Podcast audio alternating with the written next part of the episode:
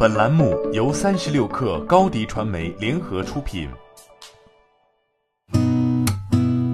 八点一刻，听互联网圈的新鲜事儿。今天是二零二零年五月七号，星期四。您好，我是金盛。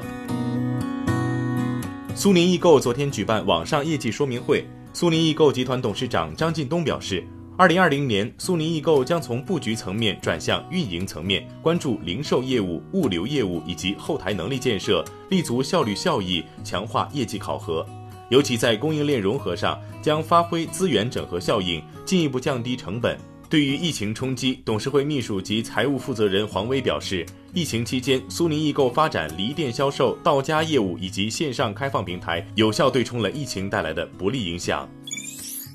比亚迪汽车销售有限公司总经理赵长江近期在微博透露，比亚迪将与华为合作推新款智能汽车。赵长江还表示，特斯拉的牌打完了，轮到我们出牌了。全球超安全智能新能源旗舰轿车值得期待。此前消息称，作为华为整体智能汽车解决方案的 HiCar 系统已进入最后调试阶段，支持车型今年有望推向市场。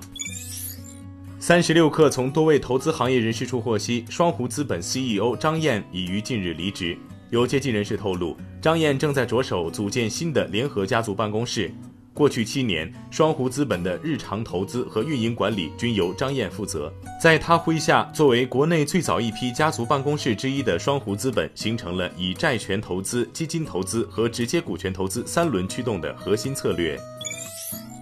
从中国民用航空局了解到，五一假期期间全民航运输旅客三百一十六万人次，同比下降百分之六十三点八，平均客座率百分之六十六点四，同比下降十七点三个百分点。从具体情况看，四月三十号至五月一号为节前出行高峰，五月五号为节后返程高峰。进出港旅客量较多的机场有成都、重庆、深圳、昆明、上海、西安、广州、杭州、郑州、南京、海口等。但受疫情影响，整体客座率较低，各主要机场平均出港客座率均不到百分之八十，运力供给充裕。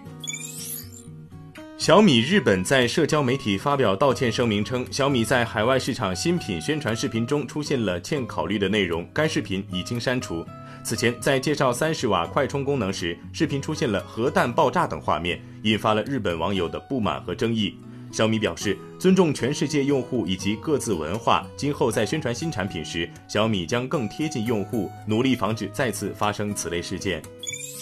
三十六氪获悉，昨天下午，阅文集团新任 CEO 程武、总裁侯晓楠、总编辑杨晨等新管理团队与多位作家参加了首场作家恳谈会。对于著作权条款，陈武表示，其中的著作人身权属于作家独有，阅文不会通过任何方式分享或获取这种权利。对于包括改编版权等各种衍生权利在内的著作财产权，将会在双方自愿的前提下，为作者的授权匹配对应的权益。侯晓楠称，未来需要为付费和免费规划不同的作品内容库，匹配不同的产品渠道及对应的收益体系，无论哪种模式，都由作家自主选择。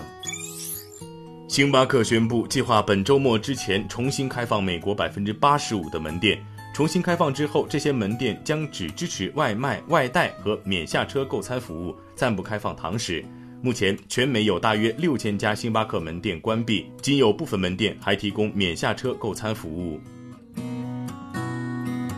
今天咱们就先聊到这儿。编辑崔彦东，我是金盛，八点一刻，咱们明天见。